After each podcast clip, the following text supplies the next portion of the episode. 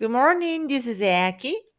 えー月曜日の朝ですね、7時50分です。はい。今日も天気が良さそうだよ。梅雨はどこに行ったのでしょうか？はい。山際が綺麗に見えています。ちょっとまだ霞がかってるけど、今からめちゃくちゃ晴れてくる勢いです。えベランダのですね、小松菜とかラディッシュもね、種から植えたやつがですね、今すくすくと育って、葉っぱがね、青々としてきて、すごい可愛いですよ。はい。では、えー私は今ですね、昨日やった、昨日初めてやった音読の素材を今日はシャドウイング100回初めてしてみたんですけど、昨日オーバーラッピング100回やったんですね。はい、今日シャドウイング100回やってみての感想なんですが、まあ最初も本当にもう激眠だったので、ちょっと眠くて半分寝てましたね。はい。ちょっと50回目ぐらいから起きてきたかなっていう感じで、はい。で、まあ、のついていけるようにはなったんですけど、あの、感情は半分ぐらい入ったかなぐらいですね、まだね。はい。感情を超えるまでには至ってませんので、また明日やりたいと思います。えー音読はですね、結構いろんな層がありまして、あの、口が軽くなるまでがまだ、まず一つの段階なんですよね。そして感情を込められるようになるまでも無意識レベルでっていう感情が浮かんでくるみたいのはまだまだ層がね、何層もあるので、繰り返していくとでもそこまでたどり着けるので、まあ、そのなんか過程をなんかじわじわ楽しむっていう感じですかね。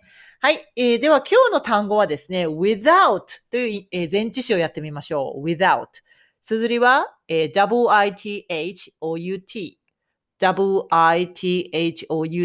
without ですね。えーこれは with という単語と out っていう単語が合体してできた単語 without ですね。えー with っていう前置はどういう意味かというと、同伴のイメージを付け加えます。同伴のイメージね。伴ってるわけ。ね。だから、I have dinner with my friend とか言いますよね。友達と晩ご飯食べるとかね。with は同伴、伴ってるわけですね。そして out は外ですよね。だから、伴ってるのが外に出るから、伴わないんです。逆になしでって意味になるわけ。ね。なしで。何々なしでという意味になります。例えばこんな例文いきましょう。スマホを持たずに出かけた。スマホを持たずに出かけた。言ってみましょう。I went out without my smartphone. I went out without my smartphone. はい。went out, go の過去ですね。I went out. 外に go だから外に出かけるという意味になります。without my phone. 私の電話なしで。電話持たずにってことになるわけですね。電話を同伴せずにってことになるわけですね。はい。では今度は次。えーここでは車なしで済ますことができる。まあ、つまりこれは交通手段があるから、ある程度都会なので、ここでは車なしで済ますことができると言ってみましょう。I can do without a car here. I can do without a car here. はい。I can do で私することができるってことですが、これで済ますことができるって意味になるんですね。やってのける、満足ですってことですね。I can do 済ますことができる。満足ですと。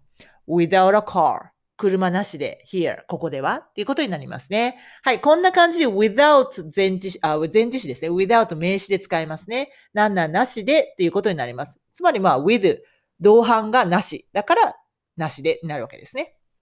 はい。では、日本語もう一度言いますので、とりあえず一度自分で言ってみましょうね。言えるとこまで言ってみる。そうやって入れたものをすぐにこう出すっていうね。この想起するっていう自分の中で気づきを起こすっていうのはすごい大事ですよ。